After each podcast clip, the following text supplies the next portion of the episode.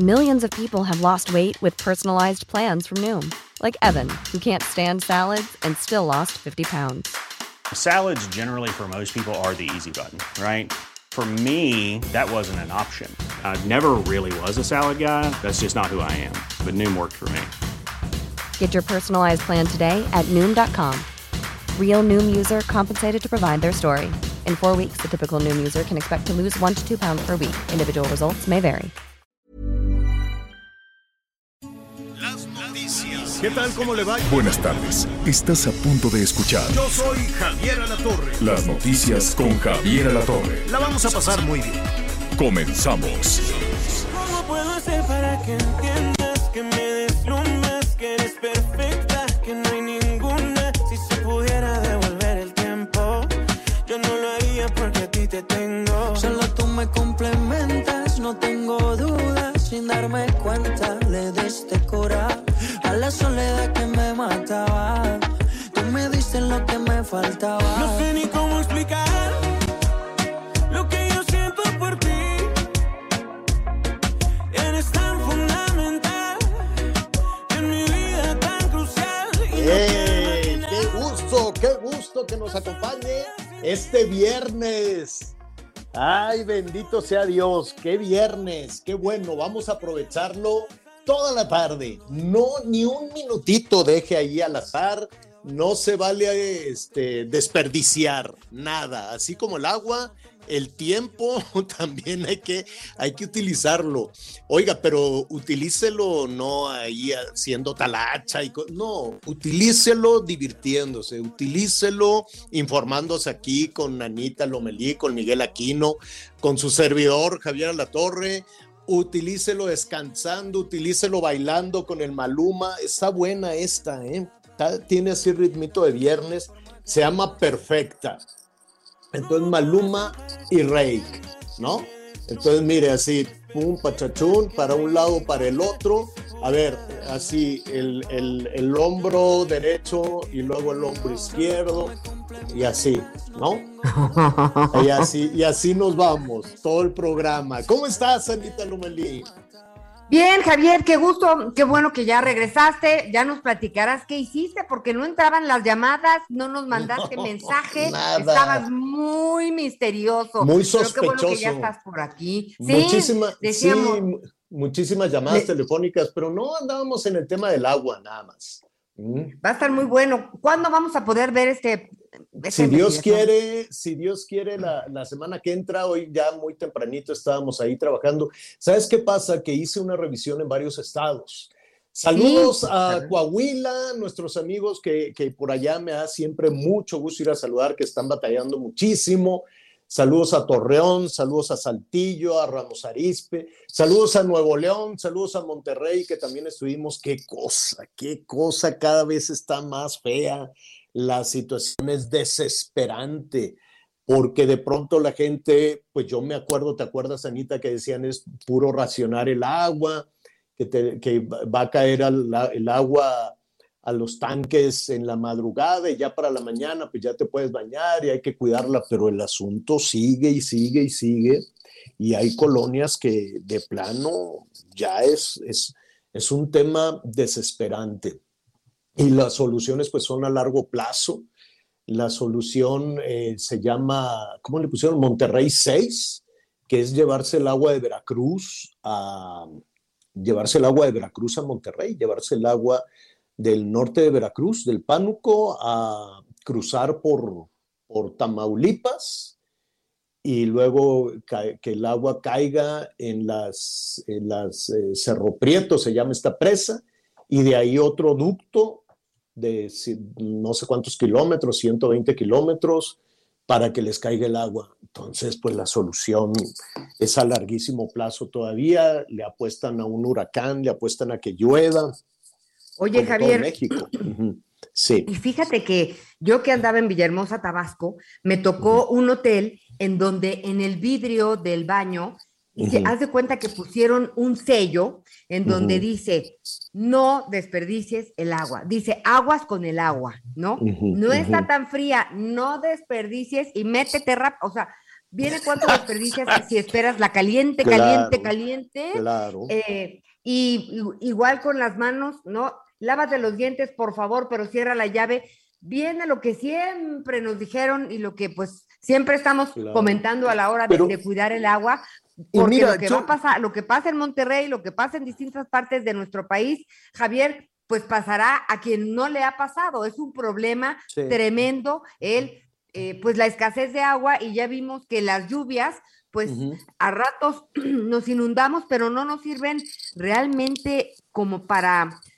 Pero, pero No, no ¿sabes podemos qué? depender de esas lluvias para poder tener agua en las presas. Tienes toda la razón, tienes toda la razón. Ahí hay que, ahí hay que modificar toda esta, eh, todo este tema de estar haciendo presas. Me quedé reflexionando un poquito en que cuidemos el agua y la verdad, yo sí creo que, que los eh, mexicanos hemos aprendido todo este tema del agua porque en muchas ocasiones no la tenemos o porque recibimos agua sucia o porque no recibimos agua con la calidad que quisiéramos. Entonces, este, sí, es cierto que al, al primero que le tuercen, que, no- que nos tuercen la mano, pues es al ciudadano, pero en realidad este, no hemos cambiado nuestras eh, formas de, de- de cultivo. Ahora que, ahora que el gobierno federal ha llamado a, a- a salir al campo, a sembrar, a ser autosuficientes, a, aumentar los ujú. aumentar las producciones de maíz y de trigo y de lo que sea, me parece muy bien, ¿no? Aumentar las producciones, nada más que con qué agua y con qué infraestructura. Porque el tema, evidentemente, siempre estamos pensando que somos los culpables de todos los males en el mundo, los ciudadanos. Pero mira, la Ciudad de México consume más o menos 380, entre 320 y 380 litros de agua por persona en promedio. Y cuando digo en promedio, es que hay algunas zonas donde se pueden consumir hasta 600 litros de agua por persona, que a mí me parece una cantidad eh, muy, grande, y otros que consumen 50, 70 litros. Entonces, por eso se llega a ese promedio. Nuevo León, dices, ah, ¿cómo consumen? Se gastaron el agua porque dejan la llave abierta. Pues no, ellos consumen ciento en promedio muchísimo menos que la Ciudad de México. Cuidan muchísimo más el tema de- del consumo de agua en la zona metropolitana de, de, de- Monterrey que, la, que el Valle de México. Allá cuidan más y sin embargo pues están en ese problema del agua. ¿Dónde está el asunto? Yo creo que no es necesariamente en lo que consumimos ni la manera como la consumimos, ¿no? Eh, sino en el campo, Anita. Ahora que estamos llamando a todo esto, ayer me decían en la presa, en la presa este, que fui a eh, López Mateos, en la presa López Mateos, está seca, seca. Digo, tiene un, espejo de agua, pero pues ya no pueden, o sea, está tan bajo el nivel que ya eh, no se puede bombear, pues ya quedó al descubierto todo el equipo para, para el bombeo. Entonces ellos me decían, este, las personas que viven ahí alrededor, dices que como aumentó la producción agrícola, pues le fueron saque y saque y saque agua a la presa. Entonces dices, uff, si estamos llamando a que aumente la producción, pero no tenemos agua en las presas, ¿cómo, cómo le vamos a hacer? Y, y- el tema es que siempre le apostamos a estar construyendo presas. Tenemos en el país, les estoy adelantando un poquito de la historia que les voy a presentar, con, con un poquito más de 5.200 presas, Anita, 5.000 presas. 5.200 presas. Sí, te- es un friego. Oye, y de esas ya es la última, lo último que te troleo de tu investigación. No, está Oye, muy ¿y cuántas que- tienen como los agua? cortos del cine, ¿eh? ¿Y Mira, ¿Cuántas tienen? de las cinco mil y pico, la Conagua monitorea 200, ¿no? Las otras cinco mil dicen, bueno, pues ya ahí se quedan para la historia. Y de Ay, esas no, no, esto 200, no- eh. pues, la, pues la mayoría están, este, la mayoría están secas. Y sin embargo, estamos con el tema de construir más presas. Se van a construir, se va a acabar la, la del Zapotillo, la Santa María, la Picachos. Hay, otra, hay, hay otro sistema de riego que se está haciendo en Nayarit, otro en Sonora, en fin. Creo, creo, digo, qué bueno que está en la infraestructura. Los ingenieros mexicanos son buenísimos en la construcción de presas porque pues, no la hemos pasado, cada gobierno nuevo quiere construir su presa, sea estatal o sea federal, ¿no? Todos quieren como la presa fulana, la presa mangana. El asunto es que ya que la construiste, pues tienen que sacar a los matachines o el baño de San Juan Bautista, como ayer ahí en, este, en Sinaloa, em, para que llueva. Entonces, estarle pidiendo a Dios, ya acabé la presa, ahora mándame un tormentón de miedo para que se llene. Creo que podríamos empezar a buscar cómo ser más eficaces en el agua, sin regañar a la ciudadanía. A mí no me gusta que me estén regañando todo el tiempo, como, como si fuera el, responsable, el ciudadano, el responsable de todos los males, ¿no? Entonces te la pasas regañando a la gente. Eh, mejor explícale cómo ser más eficiente con el riego. Yo, si a mí me preguntan, en lugar de estar construyendo presas que sirven, ¿eh? todas las presas sirven desde luego y se agradece muchísimo este, el tener esa oportunidad. Pero además de eso, ¿por qué no inviertes y le llevas sistemas de riego mucho más modernos? Eh, em, em, ¿Cómo se llama? No a cielo abierto porque se evapora el agua rodada. Estamos eh, regando los hectáreas de campo igual que hace siglos, de la misma manera que hace siglos. Entonces el agua se evapora. El 80% del agua que tenemos en el país, el 80%, se va en el campo. El 80% en producir alimentos y en el ganado. 80%. Un, si quieres, del 20% restante, 12%, calcúlale, ráscale un poquito más, en la industria, en las fábricas y el 8% lo usamos 120 millones de personas para bañarnos, asearnos, regar las plantas, este, para el agua que, se ocupa. Entonces, sí, eh, responsabilizar a, a, los ciudadanos por el 8%, cuando tenemos un 80% que nadie le ha querido meter porque es obra que no se ve.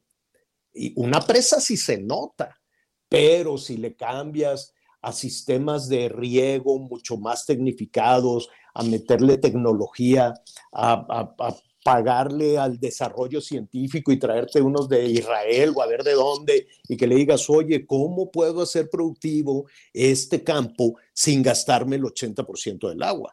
Pero el tema es que eh, a todos los políticos pues les encanta que una placa con su nombre, ¿no? Ayer estaba, por ejemplo, en la presa Palo Blanco, y así el gobernador fulano de tal inauguró esta presa que está seca, seca, que por cierto ahí me estaba hundiendo porque pensé que estaba seco duro y me metí al fondo, al fondo de la presa ahí en, muy cerca de Ramos Arispe. Y nada, es un lodazal que me hundía hasta la cintura. Sáquenme de aquí, no estés grabando, decía el camarógrafo, me van a bulear. En fin, Ahí la semana es que, fíjate, Javier, vamos a presentar esto. Sí.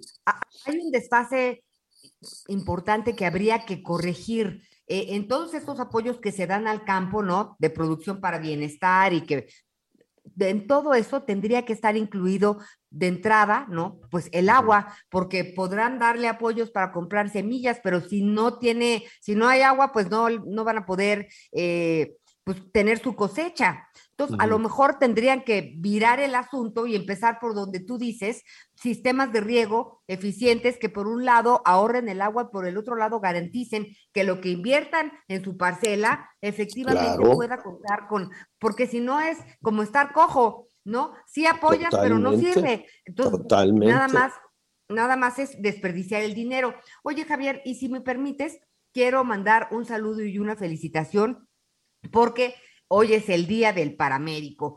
Y los mm. paramédicos son importantísimos porque son quienes atienden las emergencias de entrada, son quienes van en las ambulancias. Y les quiero decir algo, hay algunas personas que son auxiliares del paramédico, enfermeros que están en proceso de ser médicos y eh, asisten no, no, puede ser que un grupo de jóvenes digan, oigan, nosotros vamos a ayudar a la sociedad, vamos a ser paramédicos, a ver cómo nos hacemos de una ambulancia, tomamos unos cursos de primeros auxilios. Esto es muy bonito y muy interesante, pero hablar de un paramédico es un profesional de la salud, no porque vaya en la ambulancia quiere decir que es de otra categoría o es de los que está. los Claro, no, no, internistas. no, al contrario. Entonces, muy serio, Al exacto. contrario, al contrario, son, es la primera parte que ayuda a salvar las vidas. Es la primerísima parte. Fíjate, los paramédicos ya hay otra, hay otra eh, reconocimiento y a ver si los invitamos la próxima semana. Vamos viendo la tarea de un paramédico, la formación y los ingresos de un paramédico, ¿eh? porque de pronto Ah. andan por aquí, por allá y no creas tú que les pagan muy bien. Y hay otra especialidad que son los urgenciólogos los urgenciólogos. Entonces llega la gente así, ah, es que me duele todo y no saben ni qué. Y los urgenciólogos son los primeros que tienen que hacer el diagnóstico. Y la verdad es que, pues sí, tienes Oye, toda la razón. los Felicidades a todos. urgenciólogos son médicos nada, que, que están en. o sea, Especialistas. especialistas en urgencias. Exacto, exacto. O sea, después de médico general, es una especialidad el urgenciólogo porque tiene que saber, tiene que hacer el mapeo rapidito, rapidito decir, a esta persona le está pasando esto, inyectale aquello o no le pongas nada, o sí dale o no dale. O sea, tienen que eh, tener un diagnóstico impresionantemente preciso. Oiga, pues eh, eh, va- vamos a, a repasar algunos datos. algunas situaciones de, de las últimas horas, qué escándalo. Tú conoces el Suntory, el, el restaurante este japonés, Sí, muy sí, bueno, sí. muy bueno. Mm, eh, digo, muy bueno. Y, en- y ese del que vamos a hablar, a mí me cae bien porque tiene unos privaditos que te sientas en el suelo. Entonces Pues qué me, me llevaba mi papá, privaditos. que en paz Ah. descanse, Ajá. y para mí era fantástico estar en- sin zapatos en el piso comiendo. Entonces, eh, sí, tengo este recuerdo, no he regresado posteriormente mucho, pero pues, este, pues esta información, la verdad Oye, bueno, pues en ese restaurante, va- vamos a, ubicar a nuestros amigos en el resto del país y en, y en los Estados Unidos. Es un restaurante, mm, na- este, pues, carón, ¿no? De, de comida japonesa, este, de mucha traición, ¿no? De mucha traición. Ahí va, pues la gente, iban muchos políticos, iban mucha gente así. Entonces ayer una balacera, tremenda balacera. Eh, ya eh, el responsable lo detuvieron, un señor pues de 80 años, Jesús Hernández eh, Alcocer, le disparó a la mujer, le disparó a la esposa, joven, jovencita, cantante, la esposa, a ver si al rato platicamos con Dulce, porque ya la Dulce, eh, saludos a Dulce, desde luego, ya era amiga de, de la esposa que mató, el fulano la mató, ¿por qué la mató? ¿Qué fue lo que pasó? Carlos Navarro, nuestro compañero, este, no- nos dice qué fue lo que pasó. ¿Cómo estás, Carlos? Buenos días, Javier y Ana María. Les saludo con gusto a ustedes al auditorio y les comento que ayer por la noche Jesús Hernández Alcocer mató a disparos a su esposa en un restaurante de la Colonia del Valle en la alcaldía Benito Juárez. De acuerdo con testigos, el probable responsable arribó al ubicado en las calles Magdalena y Torres Adalid, pagó por un área reservada, después discutió con su esposa y le disparó en tres ocasiones. Tras ello, en atención a un reporte de disparos, elementos de la Policía Bancaria e Industrial, quienes pertenecen al programa Blindar BJ y sectoriales de la Secretaría de Seguridad Ciudadana, detuvi- detuvieron al hombre señalado como responsable cuando intentaba huir con su escolta. También solicitaron los servicios de emergencia para la mujer que se encontraba herida. Paramédicos que arribaron al No. signos vitales por lesiones por arma de fuego. El hombre de 79 años de edad fue puesto a disposición del Ministerio Público, quien definirá su situación jurídica. Y es que tras estos hechos, la Fiscalía Capitalina inició una carpeta de investigación bajo el protocolo de feminicidio. Escucharon bien, bajo el protocolo de feminicidio. Y se preguntarán quién es Jesús Hernández Alcocer. Bueno, se trata de un personaje cercano a Onésimo Cepeda, obispo emérito de Catepec, quien falleció hace unos meses. Era su amigo y supuesto abogado del religioso. Digo supuesto porque el sujeto se hacía pasar por abogado cuando realmente no lo era. Incluso está señalado por litigar cuando realmente no tenía el título ni la cédula. Así es que este lamentable caso ya se investiga como feminicidio y el buen actuar de las autoridades que después lo detuvieron a este hombre antes de que escapara. Este es el reporte que les tengo. Oye, dime, dime algo, a ver, vámonos despacito. ¿Cómo se llama este hombre? Se llama Jesús Hernández Alcocer, de 79 años de edad, y la chica, lamentablemente, que falleció, tenía alrededor de 21 años. Sí, miren, to- todavía no queda muy claro. Jesús Hernández, yo estuve por ahí preguntando. Al parecer, en su, pues en, en- en su momento fue policía Dicen que era de, ¿te acuerdas de cuando había judiciales? ¿No? es correcto, de la, eh, de la extinta Procuraduría General de la República. Ajá, de, esos judiciales, de esos judiciales de bota picuda, camisa Versace, ¿no? De Villa, de Villa Grandota, que así andaban los, los judiciales. Y luego ya les pusieron traje café y cosas por el estilo, pero bueno, era de esa época de los judiciales malosos. Dicen, no, no, no, lo sé. Sí, así era. Es correcto, y ha trascendido que también eh, este personaje, Jesús Hernández Alcocer, es dueño de una empresa de seguridad privada. Ha trascendido que también está relacionado con el tema de seguridad privada, Javier. Válgame Dios. ¿Y tenía mucho dinero o, o cómo? Porque al parecer tenía ahí escoltas, carros, este, guardaespaldas. Así es. Es correcto. Eh, iba acompañado por una escolta, eh, iba a bordo de un vehículo de alta gama, no decimos la, marca, pero es un vehículo de alta gama que puede estar por encima incluso de los dos millones de pesos eh, y eso me estoy yendo tranquilo, Javier. ¿Pero qué carro era? Digo. Era un BMW. Ah, esos son muy caros. Blindado, yo me imagino. Oye, y entonces no me queda muy claro. Eh, él llegó con la esposa, esta muchachita que ahorita le voy a decir, esta cantante, o él llegó con otra jovencita y después le cayó la esposa, dicen. ¿Cómo, qué fue lo que pasó? Se han manejado dos versiones, Javier, y es justamente la que dices. Una es que él arriba a, este restaurante paga por un área reservada y estaba con una mujer. En ese momento llega la esposa, lo encuentra con otra mujer, discuten y lamentablemente le dispara. De acuerdo con los primeros respondientes de la policía capitalina, en este caso se sabe que estaba con la mujer, estaba en la misma mesa, discuten y es cuando le dispara. Están estas dos versiones, pero de acuerdo con lo que han dicho los primeros respondientes de la Secretaría de Seguridad Ciudadana, es que él estaba con la esposa ahí en el lugar, discuten y lamentablemente acaba con su vida. Qué cosa, qué cosa tan terrible, pues vamos a ver, vamos a ver que, que, eh, está detenido en este momento el, señor este, ¿no? Es correcto, está en la Fiscalía de Atención de Feminicidios. ¿El guardaespaldas también? Hasta el momento todavía siguen detenidos para definir su situación jurídica. Obviamente esta persona, Jesús Hernández Alcocer, es el que tiene el problema más grande. Está fue presentado ante la Fiscalía de Feminicidios, no la Fiscalía Desconcentrada, ya fue directo ahí y en estos momentos se va a definir su situación jurídica. Recordemos que después el proceso es el tema de audiencia y se le vincula proceso para ya ser trasladado a un reclusorio que definirían las autoridades locales, Javier. Bueno, por favor, Carlos, nos das eh, vamos iniciando el programa, nos dices al rato qué, se resuelve, qué más hay en toda esta situación. Claro que sí, aquí estamos pendientes para servirles. Muy bien, muy bien, Carlos. Bueno, cuando nuestro compañero Carlos nos dice que llegó y que pagó por un privado, no, no es un hotel de paso, es un restaurante. Y al final del consumo le dan la cuenta.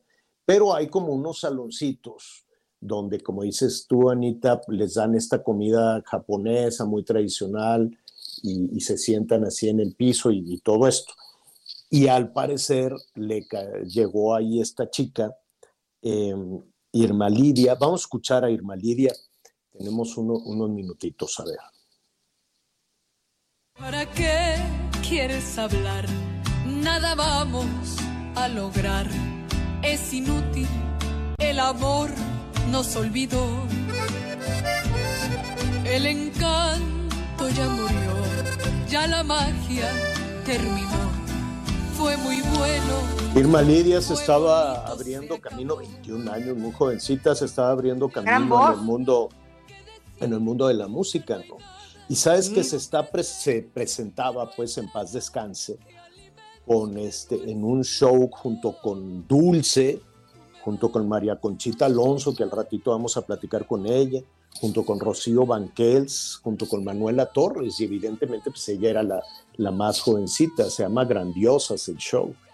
Y entonces, este, no, no queda muy claro, estamos investigando, creo que ella se casó con este señor y, y pues que tiene, digo, cada quien puede ser, hay policías muy honestos, hay policías muy buenos, hay empresas de pues seguridad también muy buenas, pero pues no tenía al parecer una referencia así muy, muy, muy, muy, ¿cómo te diré?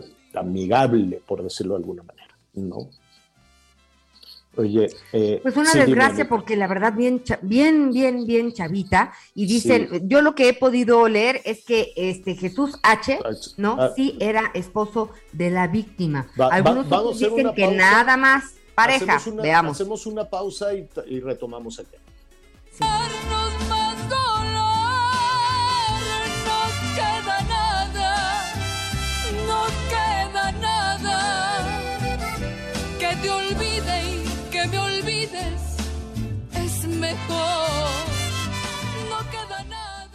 Conéctate con Javier a través de Twitter, arroba javier-alatón. Sigue con nosotros.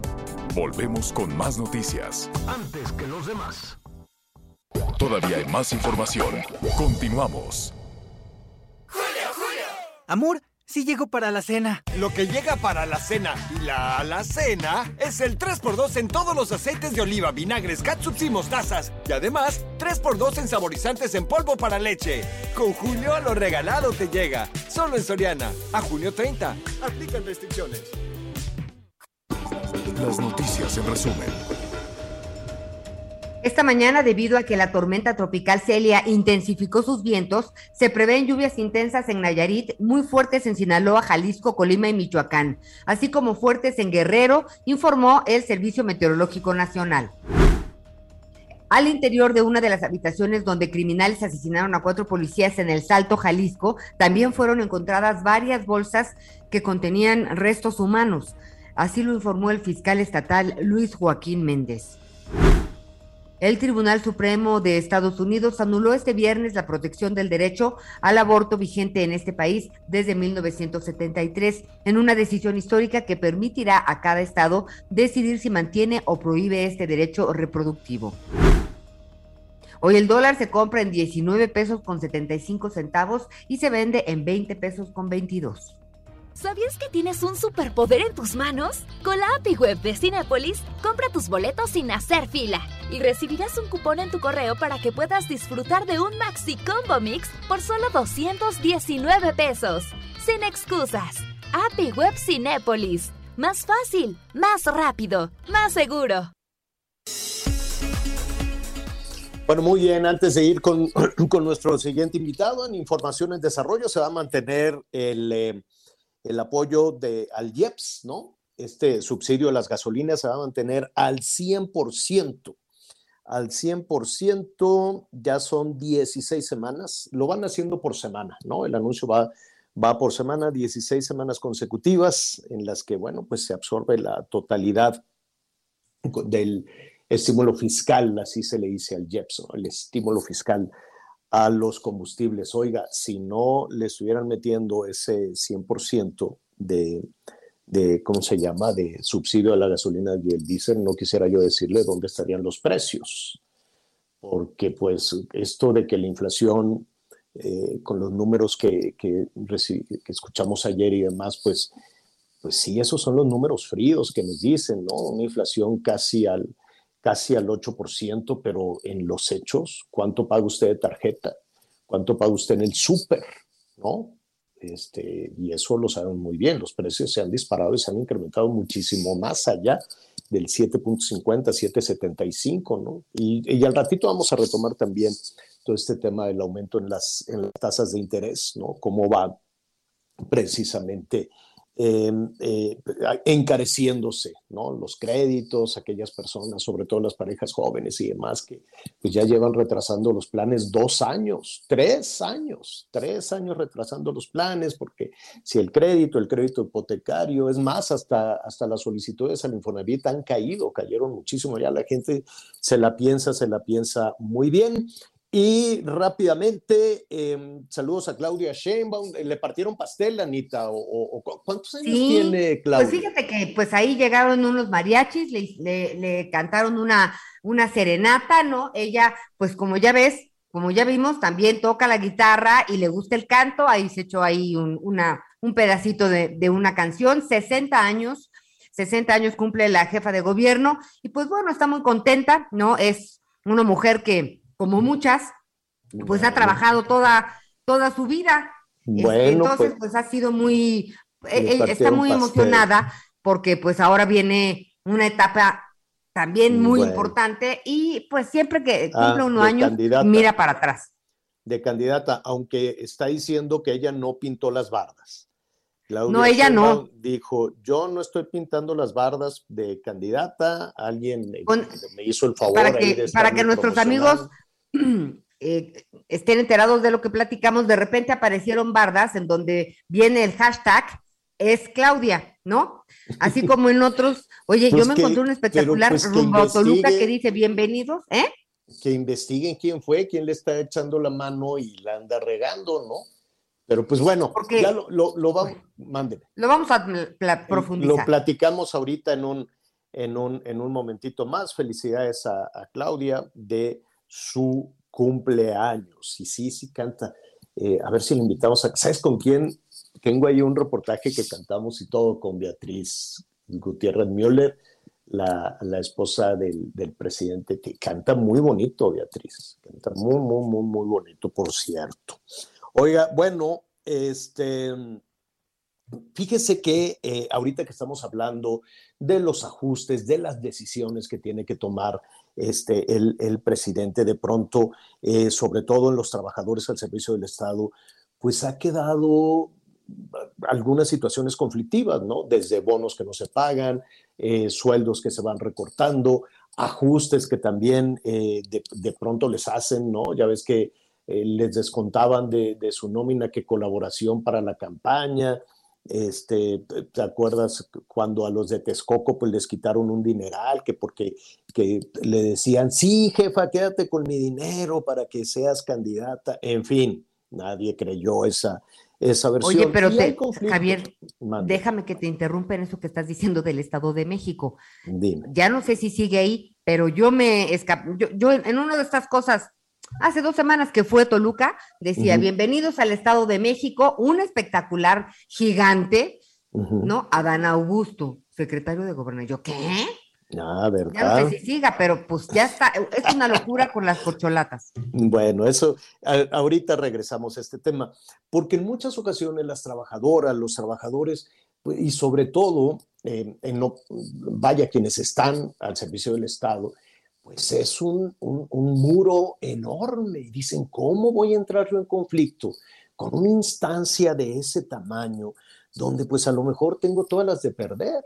Cuando se trata de una, de una diferencia, por ejemplo, entre privados, pues como quieran, ¿no? Van y presentan una, una denuncia, se puede llegar a una conciliación, se puede llegar a un acuerdo, pero entrar en conflicto con esa enormidad del Estado, con tantos vericuetos, pues hay muchas trabajadoras y trabajadores que ven pocas posibilidades de salir, de salir adelante. Por eso, hoy me da muchísimo gusto saludar a Plácido Morales Vázquez, magistrado presidente del Tribunal Federal de Conciliación y Arbitraje. Qué gusto saludarte, Plácido. Muy buenas tardes. ¿Cómo, cómo estás, Javier? Eh, Ana María, mucho gusto. Gracias De- por la oportunidad.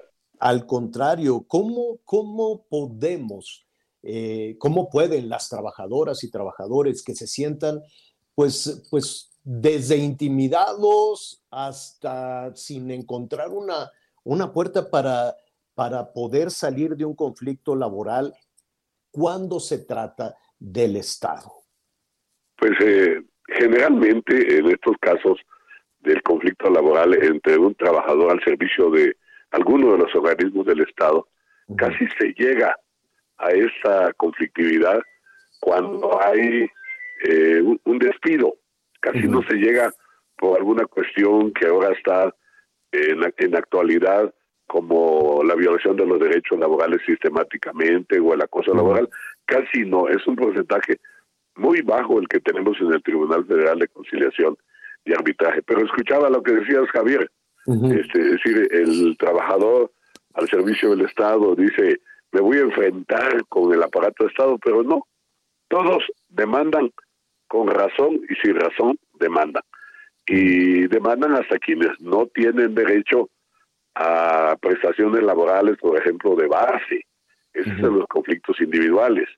este, eh, de- demandan, eh, tenemos en el tribunal muchas demandas de prestadores de, de servicios que son eh, los contratados en que buscamos que se haga la justicia, pero no tiene los derechos de un trabajador basificado, que es el número más importante que tienen los organismos del Estado en general, ¿no? Es decir, la administración pública centralizada, los poderes de la Unión, lo- los, eh, lo- los organismos desconcentrados, eh, todo el aparato que, que de Estado que en parte pasa por el tribunal que yo presido y en parte, algunos casos, toca al apartado B, o sea, las juntas federales de conciliación.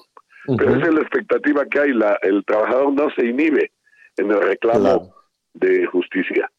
Eso, y, y eso es importantísimo. Yo, eh, eh, escuchándote, estamos platicando con el magistrado presidente del Tribunal Federal de Conciliación y Arbitraje. Eh, escuchándote, me queda la, la reflexión si las trabajadoras o los trabajadores van en lo individual, ¿no? Cuando ellos eh, consideran que se están atropellando eh, sus- sus derechos o que están en una, en una posición de obtener algún beneficio. Pero, ¿qué sucede cuando se cruza en medio de esto una organización, un sindicato, una organización incluso de carácter político? Ah, bien, ahí es otro tratamiento. El, el tribunal que yo presido tiene dos funciones. Una, la individual, es decir, eh, eh, la violación de un derecho, un supuesto derecho que ya el tribunal resolverá si fue, eh, si fue en sentido o no. Y la otra son los asuntos colectivos. Los asuntos colectivos los tiene que ver el sindicato y ya no se resuelve en ninguna de las salas del tribunal, se resuelve en el pleno. Y hay una materia interesante que por eso este tribunal no tenía mucha presencia eh, con anterioridad. Es que ahora en este tribunal pasa parte de la reforma laboral que garantiza la libertad sindical y la libertad del voto. Todo lo que toca al apartado B, o sea, los grandes sindicatos, el CENTE, el sindicato del ISTE, las federaciones como la FESTE o la FEDEST, el sindicato del gobierno de la Ciudad de México, el que habita sus conflictos colectivos es el tribunal. Pero precisando la pregunta, la respuesta a la pregunta, eh, cuando entra un asunto colectivo es una violación sistemática de los derechos de los trabajadores al servicio del Estado, entra un litigio colectivo. Eh, la violación sistemática casi no se da. O sea, la ley establece ciertos requisitos para que se dé una violación sistemática de un gremio. El último emplazamiento que tuvimos en el sindicato es de un sindicato que ahorita está de moda, que es el sindicato de controladores aéreos. Por toda la el asunto de la calificación, las declaraciones que hacen, etcétera, y por lo delicado que es la labor de los controladores aéreos.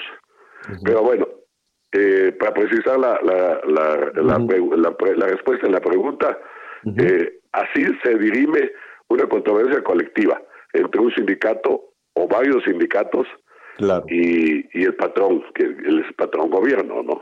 Escuchándote, hay que, hay que hacer, eh, hay que dejar también muy claro a, a- a las trabajadoras y trabajadores eh, eh, en, el, en el país que aquí de, de lo que se trata es un, es un tribunal que va a solucionar un, un conflicto, es decir, no, no, no estamos hablando de una instancia que represente alguna de las partes en conflicto. No es así, o sea, porque de pronto se, se puede confundir esta situación en el sentido de que eh, las personas o las organizaciones o las partes, ¿no? ya sea eh, la parte pública, ya sea la parte de gobierno o la parte de los trabajadores, piense que el tribunal lo va a representar. No, es, es- es al contrario, es, va a dirimir, ¿no? Sí, ya, es muy importante. Ayuda a aclarar mucho el papel del tribunal, porque el Tribunal Federal de Conciliación y Arbitraje es el único tribunal que se queda con una naturaleza tripartita. O sea, tiene un magistrado representante del capital, del, del trabajo, un representante del gobierno y un presidente de sala, que es un magistrado de carrera. Y yo, que presido el tribunal, que es por nombramiento del titular del Poder Ejecutivo, del presidente de la República. Pero hay una cuestión también interesante. En el tribunal, eh, el tribunal resuelve eh, conforme a la ley. El trabajador al servicio del Estado tiene una procuraduría que lo va a representar en caso que no se pueda representar él con un abogado. Eso también que deben tenerlo de su conocimiento, ¿no? Claro, claro. A final de cuentas, de lo que se trata, que es una tarea muy complicada, pues es de dar solución al conflicto, no de representar a ninguna de las partes. Las trabajadoras, los trabajadores deben de tener la confianza de que en el Tribunal Federal de Conciliación y Arbitraje em, no, no, vaya, no es una instancia que esté en su contra, no está ni a favor ni en contra de nadie, están para escuchar y para solucionar, ¿es así? Claro, incluso no porque eh, se cobre un salario del gobierno, está a favor del gobierno, porque se entiende que tienen una voz en el representante de una de las federaciones que es magistrados, que son ocho magistrados. Eso garantiza la imparcialidad del, del juicio, del laudo en el caso, ¿no? Tienes toda la razón. Magistrado, te agradecemos muchísimo y nos gustaría ir conociendo más ir conociendo poco a poco con temas también este, muy precisos. Te están llegando llamadas, te están llegando sí, temas. Sí, Javier, muchas gracias por la entrevista. Ojalá y pronto pueda yo platicarles eh, cómo. ¿Cómo? ¿Cómo? Uy. Bueno, es, de nueva cuenta la comunicación era ya la última parte y sí, sí es importante conocer más estas instancias eh, le agradecemos al magistrado Plácido Morales, el presidente del Tribunal Federal de Conciliación y Arbitraje, esta primera conversación, porque de pronto, Anita, nos sentimos muy alejados, ¿no? Y decimos, no, pues se va a poner del lado del gobierno, pues porque los del gobierno son los que le pagan. Pero no, no es así. La verdad es que tienen que resolver y tienen que dirimir entre todos esos conflictos. Ya estaremos en varias conversaciones con el magistrado. Bueno, eh, Mire, eh, tenemos, eh, vamos con nuestro, con nuestro siguiente, con nuestro siguiente tema que ha sido dolorosísimo toda esta semana. No saben, eh, amigos, Anita, la verdad, esta sacudida que nos dio terrible el asesinato de estos religiosos, estos sacerdotes jesuitas, con quienes hemos trabajado, los sacerdotes jesuitas, pues hemos trabajado en muchísimas ocasiones precisamente en, eh, la, con la comunidad Rarámuri, precisamente allá en, eh, en, eh, en, Chihuahua, pero también he trabajado, también hemos trabajado muchísimo, por ejemplo, con los hermanos franciscanos que nos han ayudado también mucho para llegar a algunos sitios de, de, la, de la sierra en Jalisco. Y hemos trabajado también este, fin, con órdenes religiosas. La, verdad es que por, em, por la cercanía que tienen con su comunidad, por el afecto, por la confianza, y porque son en muchas ocasiones no nada más un tema de, de, de, de poder salir adelante en algunas comunidades que están ancestralmente marginadas, ¿no? sino porque no solo, no solo atienden estas cuestiones eh, del espíritu, del bienestar, del alma, de la tranquilidad, sino buscan el bienestar también para muchísimas comunidades. No es únicamente llevar la palabra de Dios, es, también dar un abrazo generoso, fraternal, pedir eh, que estas eh, comunidades puedan salir del sitio en el que se encuentran, los representan, los, eh, les llevan servicios, llevan aquello y son muy cercanos a la comunidad, por eso nos apoyamos muchísimo en ellos. Ha sido un tema muy doloroso. Y em, esta situación que ha afectado a sacerdotes, a religiosas, en, eh, en, muchas otras ocasiones, pues ha llegado ya también a un límite terrible. Vamos a platicar precisamente de toda esta situación con Monseñor Ramón Castro, secretario general de la Conferencia del Episcopado Mexicano. Monseñor, muy buenas tardes. Muy buenos días todavía, Javier. Sí, sí, buenos Saludo con mucho gusto a ti y a Ana María. Gracias, Buen gracias. día, todo el auditorio que los está Gracias. escuchando, sí. Gracias, Monseñor. Decíamos antes de presentarlo eh, que, que, eh, hemos visto la cercanía que tienen en diferentes comunidades, algunas comunidades en conflicto, algunas comunidades en violencia, desafortunadamente, y hemos trabajado de la mano de ustedes en Michoacán, en Jalisco, en Chihuahua, en Durango, en muchísimas partes. Y sabemos de- del vínculo social que ustedes representan. ¿Qué opinión le merece, Monseñor, lo que ha sucedido en, en- en- los últimos, eh, pues, en los últimos días, el caso de Chihuahua, pero en general el tema de violencia que también ha afectado a los religiosos y religiosas de este país? Javier, pues es una situación sumamente dolorosa para aquellos que tenemos la misión de ser pastores. El, el dolor es verdaderamente intenso porque, como tú dices, al preocuparnos por esa evangelización integral de la persona, eh, nos interesa escucharlos y al escucharlos nos damos cuenta del el dolor tan profundo que muchísimos eh, miembros de nuestra iglesia y del pueblo mexicano están padeciendo ante esta situación de violencia tan grande.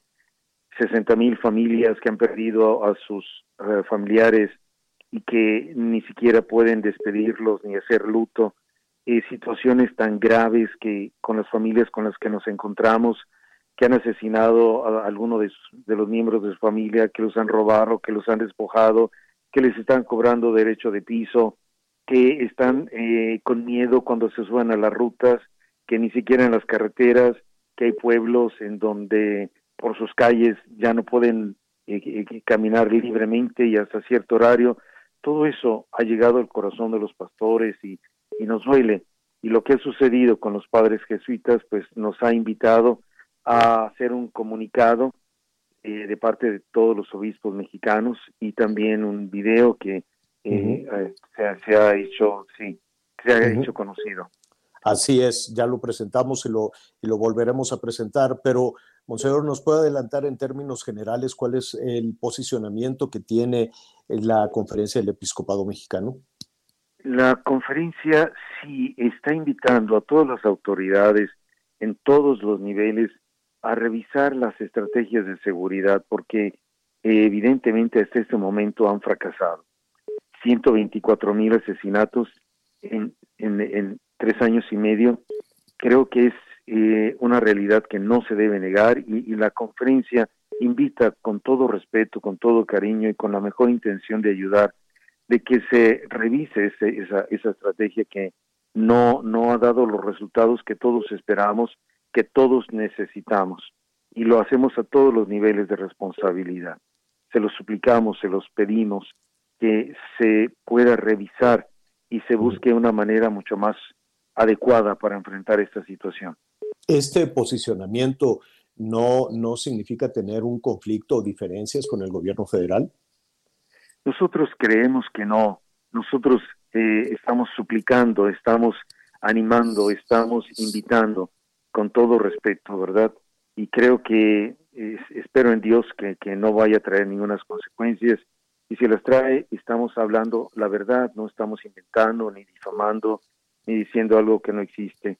Entonces creo que eh, son, son razonables y que podrán ver verificar. Yo he dicho insistentemente, somos humanos, nos podemos equivocar y qué valentía reconocer que cuando nos equivocamos podemos retomar el camino. Corregir, que se pueda corregir. Corregir, exactamente. Exacto. Monseñor, le, le robo un minuto más. ¿Ustedes continuarán con sus actividades, con, con sus tareas, con sus misiones eh, eh, eh, en el país o con esta situación van a replantearse su, su tarea con las comunidades? No hay modo de replantear nuestra entrega, nuestro servicio, nuestra pastoral. Lo único que quisiéramos es que sea una pastoral más efectiva y de hecho se están buscando caminos para que la pastoral sea más eficaz en todos los sentidos. Es lo único que quisiéramos. Jamás dejaremos de acompañar en nuestros pueblos a la gente que en Michoacán, que en Guerrero, que en Tamaulipas, que en Sinaloa están pues viviendo con tanto temor y es el sacerdote el que los acompaña, el que llora con ellos, el que los anima, el que les da esperanza, el que les dice ánimo, podrás salir y las cosas van a mejorar y vivir siempre en la dimensión de la esperanza. creemos que la paz es posible y precisamente por eso estamos intentando eh, pues hacer este diálogo nacional que, que, que emprenda acciones inteligentes e integrales para alcanzar esa paz que tanto queremos y anhelamos todos. Monseñor, muchísimas gracias por, por, por, sus palabras y esta conversación breve. Esperemos la próxima semana, si su agenda se lo permite, continuar esta conversación. Con mucho gusto, Javier. Les saludo, gracias. que Dios los bendiga y los acompañe. Muchísimas gracias. Gracias. gracias. Es Monseñor Ramón Castro. Hacemos una pausa.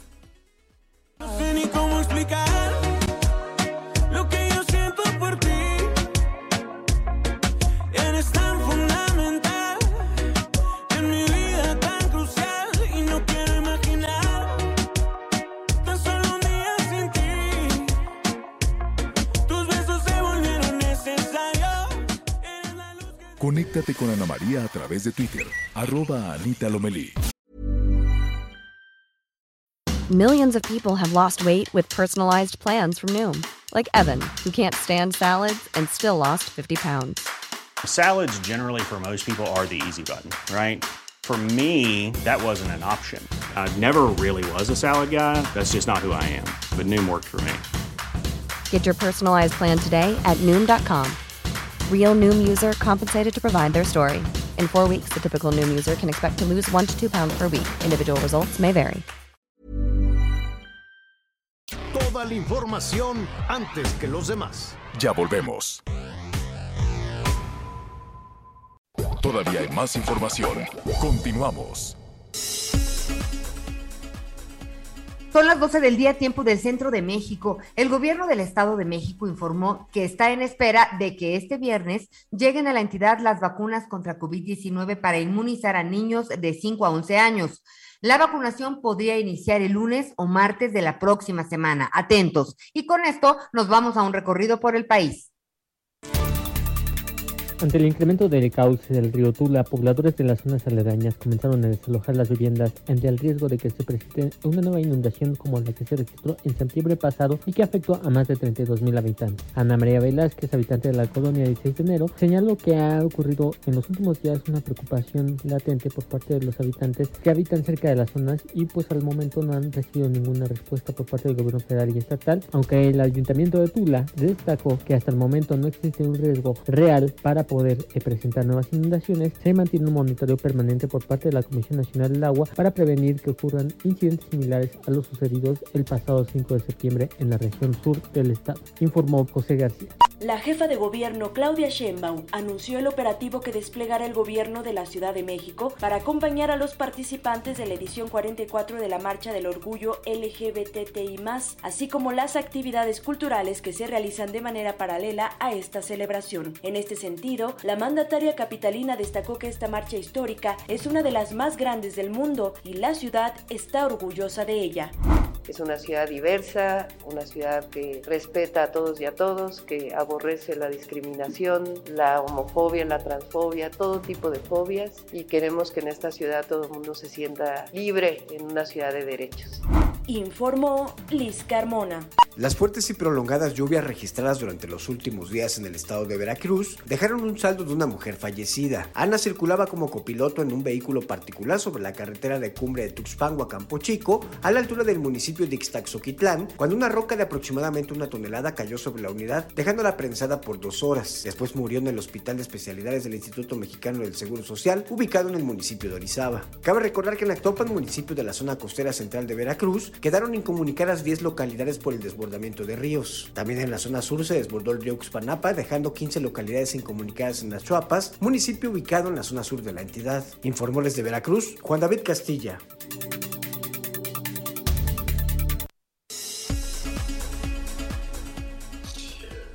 Bueno, muy bien. Oiga, eh, fíjese que vamos a revisar en este momento con nuestro siguiente invitado, pues un tema que resulta fundamental. ¿Cuántas personas, con toda esta pesadilla que se nos vino encima de la pandemia, pero en realidad desde antes de, desde antes del tema del asunto de la pandemia, la economía no crecía, ¿no? Venimos, eh, venimos con una falta con una falta de crecimiento desde el 19, 20, 21, luego esta calamidad de, de, de salud, algunas personas este, pues se reconfiguraron. Decían, yo tengo las posibilidades de salir adelante. Hubo despidos tremendos también, pero hubo despidos antes de la pandemia con estos ajustes, con estos recortes que, que, hubo también en el servicio público, primero eran unos recortes de 30%, luego de 35%, entonces pues eh, también hubo modificaciones a los proveedores del gran contratista que es el gobierno, entonces los proveedores a su vez despedían gente, en fin. Y una de las opciones era precisamente eh, eh, tener una micro, pequeña o mediana empresa. Hubo después, Anita, eh, te, acordarás, hubo todo este dinero, que estos créditos que se daban incluso a la palabra y que no hubo regreso. Sabíamos definitivamente que iba a ser muy difícil, sobre todo para estos nuevos empresarias, empresarios, este, conocer esa situación. Algunos, espero que algunos emprendedores han salido adelante, otros no necesariamente. ¿Qué ha pasado en todo este tiempo con las personas que buscaron esa posibilidad o que ya tenían esa posibilidad y, que en medio de, de, todo este berenjenal han tratado de salir, de salir adelante, pues eh, para muchos ha sido en el país una situación muy compleja, muy difícil, tuvieron que cerrar y otros pues están en un hilito. Jorge Corral es el director ejecutivo de la Asociación de Emprendedores de México y me da muchísimo gusto saludarlo. Jorge, ¿cómo estás? Muy buenas tardes. Javier, Ana María, qué, qué gusto eh, estar con ustedes conversando el día de hoy. Muchísimas gracias por el espacio y también conversar con el auditorio. Oye, podemos hacer una revisión en este momento.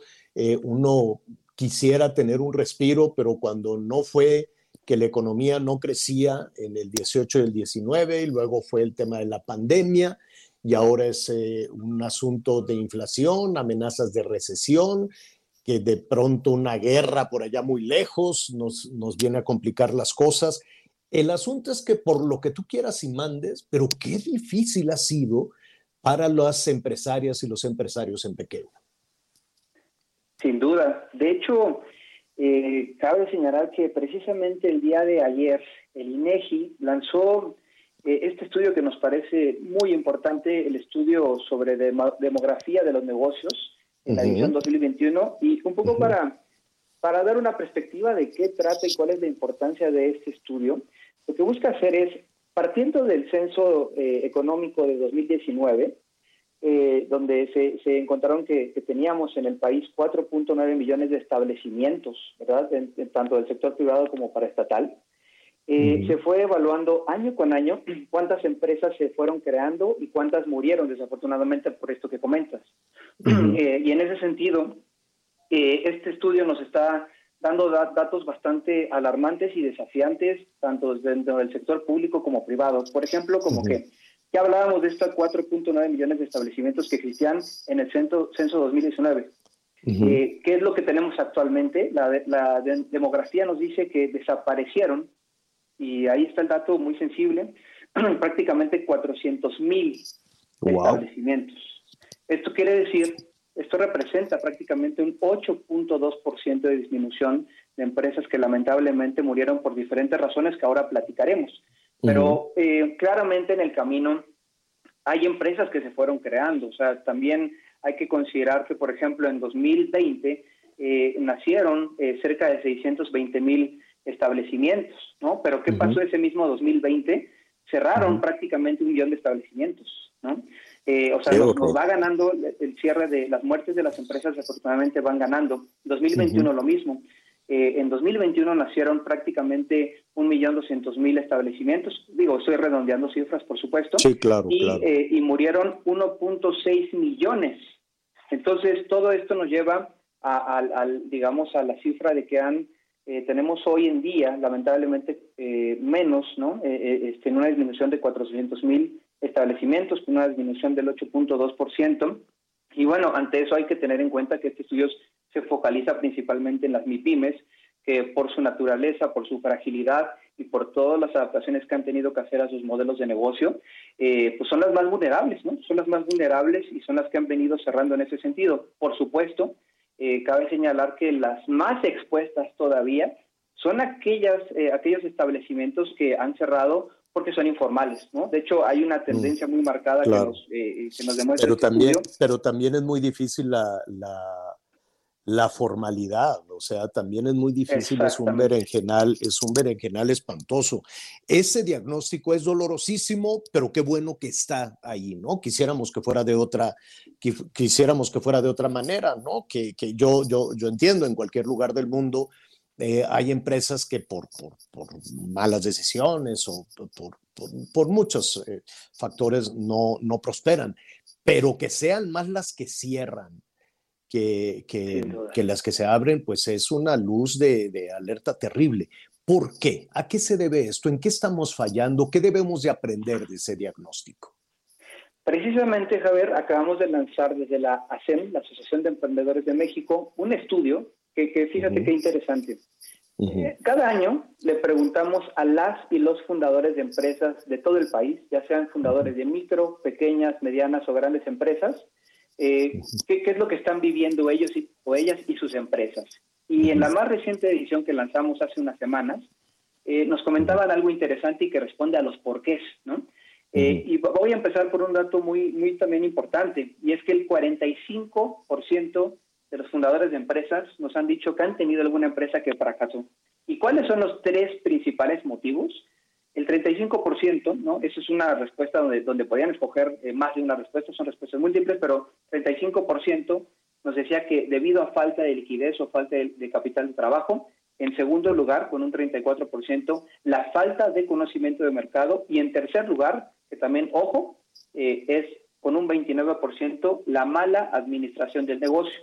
Ah, Eh, hoy en día claro. estamos frente a un escenario en el cual eh, hay poca liquidez en las empresas, ¿no? Además, el contexto actual a nivel macroeconómico de este 2022 también nos eleva la alerta. O sea, estas cifras, como nos, nos dicen que pasó el año pasado, ¿no? Eh, el año 2021 y desde 2019, pero hay que tener en cuenta que 2022 también va a ser un año desafiante. Eh, Y estas, esos tres factores que ya comentaba, falta de liquidez, falta de conocimiento de mercado y mala administración del negocio, son los tres principales ¿Cuál, cuál de esos tres, antes de ir con, con Anita Lomelí, cuál de esos tres factores es el que a ti te preocupa más, Jorge? La Pues falta mira, de eh, administración. lo- ujú. Yo, yo, yo, yo diría que eh, van vinculados los, el primero y el tercer factor, que es la falta de liquidez. Hoy en día eh, estamos viendo que en las cadenas productivas, por ejemplo, empresas de todo tipo ¿no? están empezando a restringir presupuestos ante la incertidumbre. Y eso puede llegar a agudizar la liquidez eh, de las empresas que forman parte de la cadena de proveedurías, ¿no? de, de- de- pues, de- de donde están involucrados desde grandes empresas hasta micro. Y por supuesto, pues eh, sí también es de llamar atención eh, y ahí es una oportunidad. Yo, yo quisiera verlo como una oportunidad de que podemos ayudar a través de programas de fortalecimiento a que las empresas no fracasen porque no se saben administrar. Podemos ayudar a las empresas a que fortalezcan su gestión y es ahí donde creo que podemos trasladar lo que identificamos en acciones muy concretas, que también eh, tienen que ver con políticas públicas, Javier. Y, y por ahí quisiera mencionar un dato que va muy vinculado a estas cifras, y es que, mira nada más el dato y también eh, eh, con, con Anita creo que le, le- le va, le va a llamar la atención también este dato, y es que el 39% de las empresas nos reportaron que tienen atrasados el pago de facturas por parte de sus clientes. Y esto se eleva a un 55% en aquellas empresas que tienen como clientes a otras empresas. Entonces, la situación de liquidez está complicada en ese Claro. sentido y, Sí, y- y es importante poner foco. en la cadena también, lo que comentábamos ahorita, ¿no? La, la decisión que tomó el gobierno federal, por ejemplo, que es el gran contratista, de reducir sus, sus presupuestos, etcétera, etcétera, pues se va, se va en, en cadena con, con todos los demás. Anita Lomelí te quiere preguntar, Anita. ¿No? Bueno, en un... En un en, en- Como- en no, una- aquí estoy, perdón, perdón. A ver, sí, Jorge sí, sí. Corral, como director ejecutivo de la Asociación de Emprendedores de México, es- pues digo, vivimos la realidad y escuchamos este diagnóstico, las cifras ahí están, pero las y los jóvenes que quieren emprender, eh, pues por dónde empezar, a dónde se, se incorporan para poder entender pues el, la situación actual del país y del mundo, ¿no? Hay muchos, muchos, muchos que no quieren realmente entrar en una empresa. Yo lo que les digo es, miren, consigan chamba y en lo que tienen un salario fijo, pues en las noches se ponen a la otra parte. Pero ¿qué les dirías tú a ellos? ¿Qué- ¿Por dónde los encauzamos?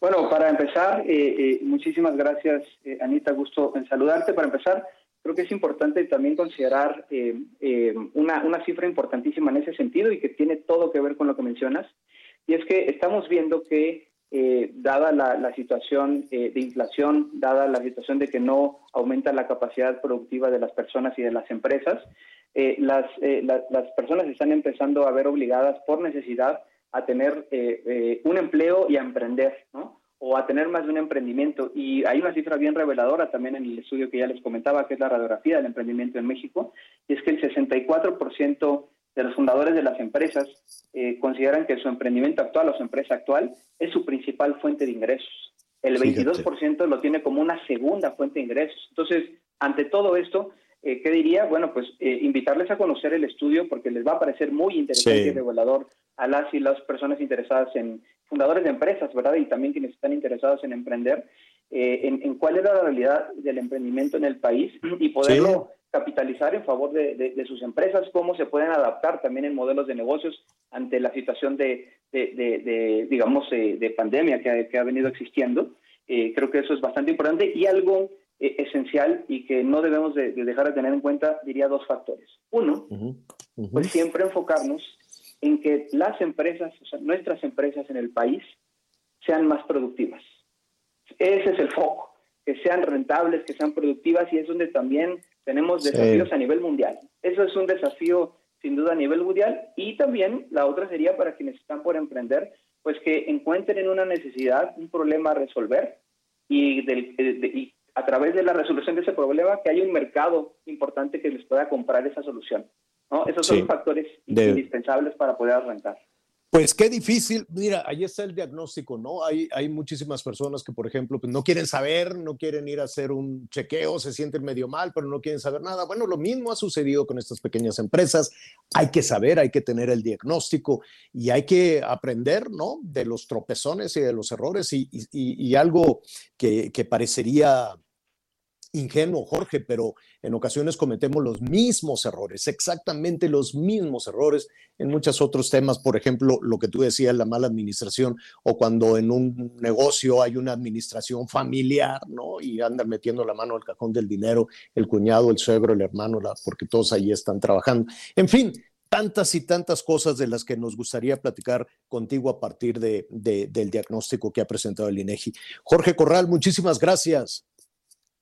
Muchísimas gracias, Javier y Anita, y por supuesto al auditorio invitarles que si quieren emprender, les invitamos a que sean parte de la asociación en nacem.mx, eh, donde pueden conocer este estudio y los podemos invitar a diferentes programas de capacitación para fortalecer sus empresas.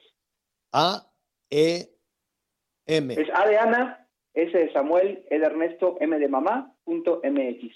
Así es, ASEM MX. Muchísimas gracias, Jorge. Buenas tardes. Muchísimas gracias y buenas tardes. Gracias. en cuántas ocasiones las personas pues quieren poner un negocio, ¿no? O de pronto pues algunos deportistas, incluso pues eh, personajes que están de pronto en el candelero, actores, cantantes, políticos también, ¿no? Dicen, ah, pues ya que se me acabe aquí el, el oxígeno, el chance, pues voy a poner mi, mi- ya estuvimos platicando con Sheffield, ¿no? Que dice, pues yo tengo aparte mi negocio de, de qué es de turismo, hotelería, de bienes raíces y soy funcionario, pues porque eso se acaba incluso pues, Oye. algunos actores también, ¿no? Entonces, pues hay que saber cómo se administra el dinero, porque si no, terrible. Sí. Anita.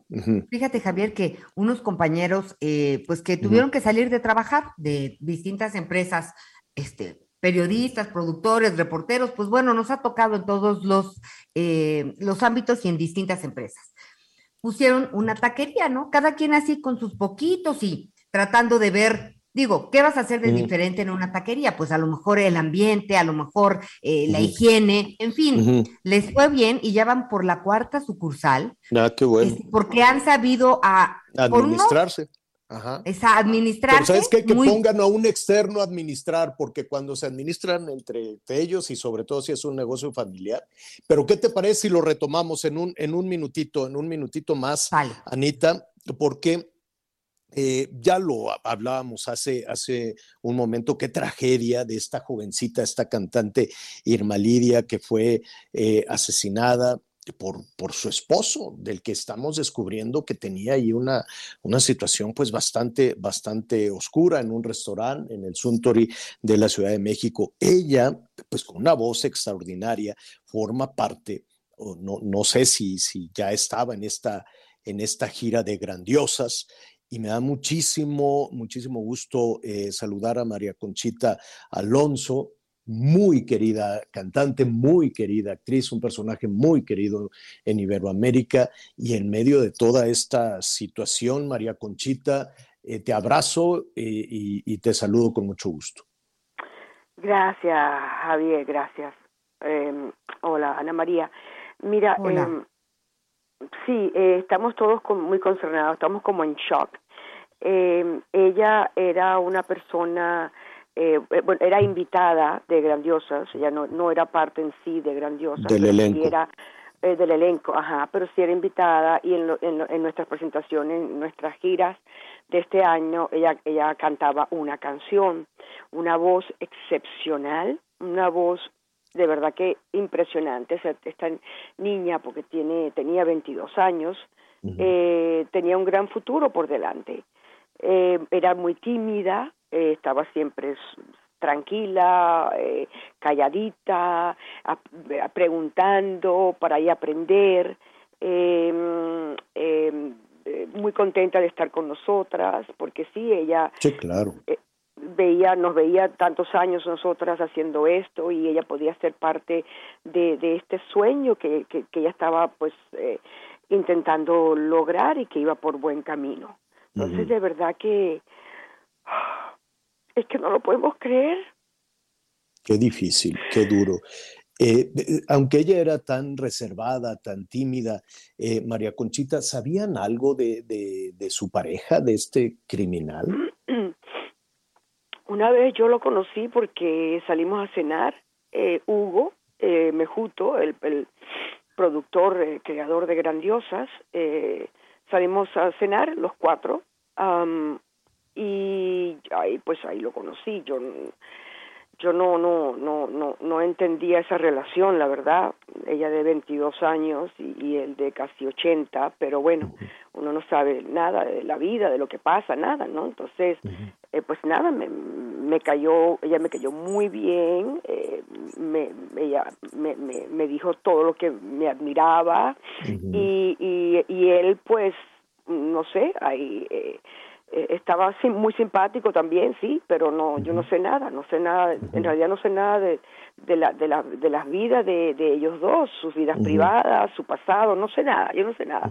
Eh, luego lo volví a ver en un concierto que él fue a acompañarla, ella siempre iba o con su mamá o con un asistente, con un guarura, eh, este, pero ya te digo, muy tranquila, muy linda su energía eh, y, y- y físicamente también una, una, una muchacha muy bonita también. Ujú, ujú. Qué tragedia, qué tragedia eh, el, el- el sujeto este que, que ahora vemos que tiene pues un, un pasado complejo, ¿no? Policía, policía federal, con negocios extraños, en fin. Y como dices tú, nada sabemos de cómo se pueden establecer esos, esos No, vínculos no. y esas relaciones, ¿no? Mira, a mí me contaron que, que, que me llama me- una amiga y me dice, no, aquí estoy investigando de él y él, y él es esto, esto, esto, lo otro. Y yo digo, "Ah, yo ni sabía, o sea, de las Claro. cosas que me dijo, de, no sé, yo Claro. no sé. Yo no me pongo Claro. a investigar a la gente, la verdad. Me caes bien o no me caes bien y ya Claro. así es. Ya, y, y- y probablemente Irma Lidia tampoco tenía la historia completa, ¿no? De, del riesgo que podía correr con una persona de, de esa naturaleza. Me ¿no? no, me imagino que no sé. Nosotros ahora tenemos concierto el día 2 de julio eh, en. ah, mira, estoy tan, tan así que ya En Glendale. No, no, no. eh, Aquí, aquí lo tenemos en Glendale. Yo estoy ahora en California. Es mañana. Mañana es en Toluca. En Toluca es el 2 de julio. Y ahí pues la íbamos a ver de nuevo. Eh, mira, ella iba a cantar con María del Sol en un concierto que María del Sol está dando también creo que mañana y María del Sol la había invitado y entonces ella iba a cantar en ese concierto de, de, de, de María del Sol. Entonces, bueno, pues estábamos, de verdad que teníamos ganas de verla ya, porque ya te digo, era Claro. una, una, una, una mujer, 22 años, muy joven, pero era una mujer, y, y, y que, que, que tenía buena, buena vibra, ¿no? Y, Claro. y estaba ahí sedienta de aprender, de ser, de... de, de, de- ¿Qué te Qué puedo decir? terrible. Qué terrible. María Conchita, te, te abrazamos. Sé que va a ser un concierto dificilísimo para ti, para, para Dulce y eh, quien más, Ángela, estará también eh, eh, hoy, ¿no? En, en Glendale, allá en, Eh, eh, California. no, Gla- eh, mira, Ángela no pudo venir eh, porque salió positiva, pero, pero Ah. Ángela sí va a estar en. Toluca eh, Ujú. con Alicia, eh, Dulce y yo. Pero sí, va a ser, va a ser verdad que un momento, una noche un poco, sobre todo allá en México, la del día, o sea, mañana para nosotros, porque está, pasó anoche, o sea, como que, va, que, que ella no iba a estar aquí en el concierto de Glendale mañana, eh, pero obviamente la vamos a llevar dentro. Ahora, El que Así iba a ser es. más fuerte todavía es el del 2 de julio en Toluca, porque, porque Claro. ella va a estar ahí con nosotros. Te mando, te abrazo, abrazam- abrazar a, a todas, por favor, a Dulce también, y estaremos muy pendientes de, de ustedes. Y si nos permite, reanudamos esta conversación la próxima semana. ¿Qué te parece? Vale, muy bien, muchas gracias. muchas Gracias, gracias, María. Conchita. Igualmente es María Conchita Alonso Dulce. Qué difícil los conciertos que, que harán después de, conocer pues a esta chica que efectivamente tenía todo el mundo por delante. Hacemos una pausa y volvemos.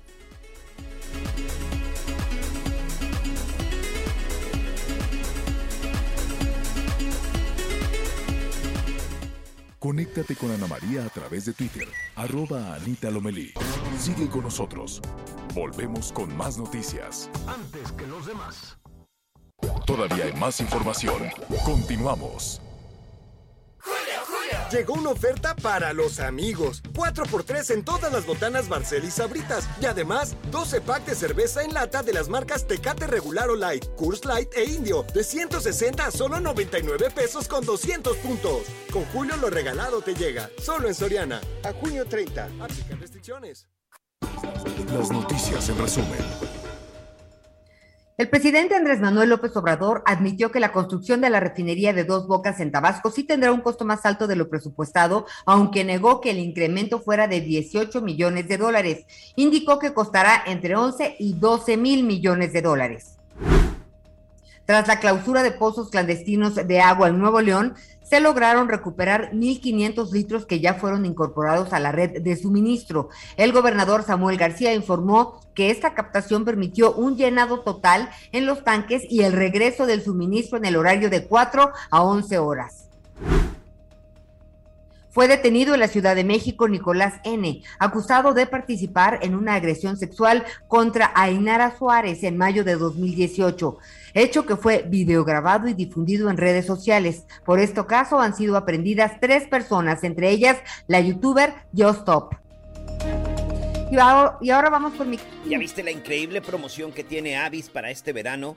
Te cuento, si rentas tu auto hoy mismo en avis.mx, podrás obtener 50% de descuento y además pagar a 3, 6 o hasta 9 meses sin intereses.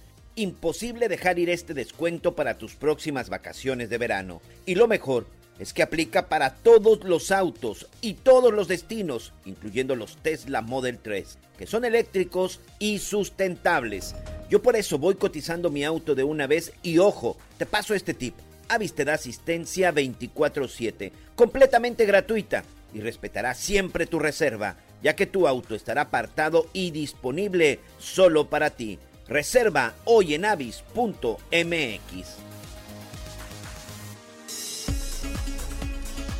Bueno, oiga, eh, a lo largo de la semana y también la semana pasada que hemos estado eh, viajando mucho, Anita andaba por allá en, en Villahermosa, luego pues estuvimos en, Nuevo León, en, en Coahuila, en Sinaloa, en varios estados del país y pues para realizar nuestro trabajo tenemos que cruzar por el aeropuerto.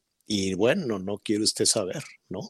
Es una cosa terrible. Si a mí me preguntaran los de la Administración Federal de Aviación de los Estados Unidos, pues les diría, pues les diría la verdad de lo que ahí pasa, ¿no? Que es, es, es un, son aeropuertos sucios, eh, inseguros, te maltratan, eh, los de los uniformes, estos gran- grandones, no sé por qué les dan unos camisones enormes, unos pantalonzones así, pero luego ya vi que son distintos, son, son menos eh, groseros los de que no quiere decir que sean amables, los de la Terminal 2 que los de la 1. Hasta les dije, oigan, ustedes no son lo mismo. Y me dicen, no, somos eh, compañías dif- dif- diferentes, privadas. Y te ponen unas maltratadas. Yo creo que les pagan muy mal o los hacen trabajar mucho porque están de un humor de la refregada y te, te manosean ahí todo, te empujan, te maltratan, se sienten, hazte cuenta como, como cuando les das placa a algunos, este, uniforme y placa a algunos personajes. Híjole, entonces son insufribles, ya de entrada, de entrada, de entrada. Con las líneas aéreas no, no, no nos va mal. Ah, Bueno, a mí esto, ahorita Anita dice que la tratan bien bonito, pues porque es Anita Lomelí, pero a mí me tratan con a la punta del pie, todos. Y luego no quieras hacer pipí porque es una cosa terrible, apestosa, cochina. No, no, no, no, no. Todo está sucio. Hay mugre ancestral en todas las salas. No, no, no, no. Es una, es una tra- tragedia ese aeropuerto, cualquiera de las dos terminales. Pero entiendo que la Administración Federal de, de- de- Aviación de los Estados Unidos, que es la que tiene pues prácticamente reprobado porque degradó la categoría de, de la aviación, entiendo que en materia de seguridad, de la seguridad aérea mexicana, que es algo muy serio. No es nada más de que me caes bien, me caes mal. Hacen una, hacen una evaluación. ¿Qué consecuencias tiene esto? ¿En qué se basan? Yo quiero suponer que, pues que están en asuntos mucho más, más serios que el maltrato, los robos y que te maltraten ahí en, en el aeropuerto, porque estoy hablando de la Ciudad de México. Mm, va- vamos a ver si esta evaluación es a nivel nacional y qué consecuencias tiene. Evidentemente, quien sabe mucho de esto, lo, lo- hace el análisis, la investigación, es Fernando Gómez Suárez. Él es analista precisamente en aviación y en los aeropuertos. Qué gusto saludarte, Fernando. ¿Cómo estás? Igualmente, Javier, eh, Anita, muy buenas tardes a tu amable auditorio, a tus órdenes.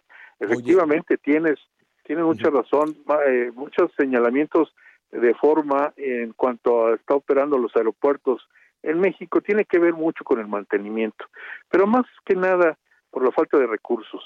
Es insuficiente en el caso de la Ciudad de México porque muchos de los recursos eh, se van, eh, todo lo que ingresa por la tarifa del su aeroportuario se está yendo a otro lado y no le deja los recursos suficientes eh, más que aproximadamente el 25% eh, Pero, para pero ¿por, qué se va, mantenimiento.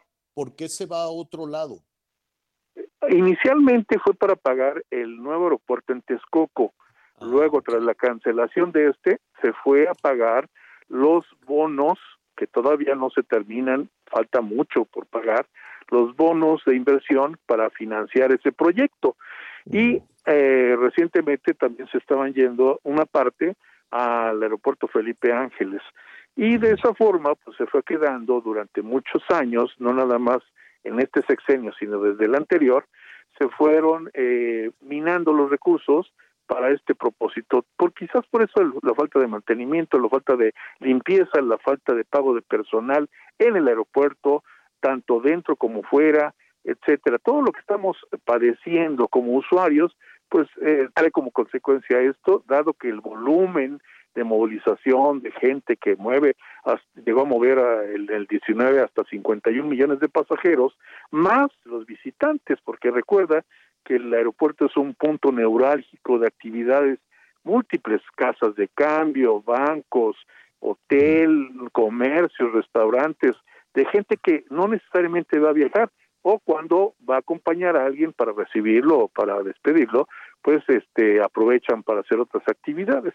Esto pues nos lleva a una proyección de que se atiende al año 51 millones de pasajeros, fácilmente está atendiendo 100, 150 millones al año en total, trabajadores, visitantes, etcétera, etcétera. Entonces, todo esto pues es, es, es impresionante. Por eso el éxito comercial de los locales este, en algunos casos y por eso también la falta de mantenimiento es visible a toda costa. Ahora, más que de forma, de fondo, tienes mucha razón, Javier. Este, la, la, la recategorización o la degradación de la aviación mexicana, pues por un lado, pues es consecuencia de un problema de fondo, que son las observaciones que hay que cumplir en, la normatividad internacional, porque ante la serie de incidentes, pues Estados Unidos se preocupó, con justa razón, de que eh, no había inspectores, entre muchas 29 razones que argumentaron por parte de la OASI, que la autoridad internacional dijeron, entre las principales eh, hay una falta de inspectores, porque no hay presupuesto para pagarle a los inspectores, y estos inspectores tenían que revisar la certificación de las aeronaves y la certificación de los pilotos. Entonces, al no haber suficientes inspectores, pues cogea por ahí de, esa pata la mesa que debe estar bien instalada. Y pues obviamente por cuestiones de seguridad solicitan la intervención de la autoridad, se hace una auditoría exhaustiva, se anotan las 29 observaciones de las cuales todavía no se cumplen y nos falta después de un año pues todavía que se cumplimenten todas estas observaciones en, al 100%. Pero ¿cuál, cuál es de, de, esas 29? Nos dices que son, la, de las principales es que no hay inspectores, inspectores que certifiquen qué cosa. La, los aviones y las uh, licencias de vuelo de los pilotos respectivos. Ah, okay. Entonces, sí es un problema preocupante ese. Ese, ese es el, digamos que ese es el principal, la principal observación o cuál otra, cuál otra de las 29 es la que tú te preocuparías. Es básicamente eso y las condiciones en las cuales se han presentado algunos incidentes. Muchos de los incidentes no tienen que ver con esto porque han sido errores de controladores aéreos en tierra, o sea, errores operativos o de coordinación en tierra, digámoslo así. Estos acercamientos que ha habido, oídas al aire que que han suscitado y que han sido eh, se han triplicado en los últimos eh, ah, en el último año. Eh, es alarmante algunos tratan de desestimarlo.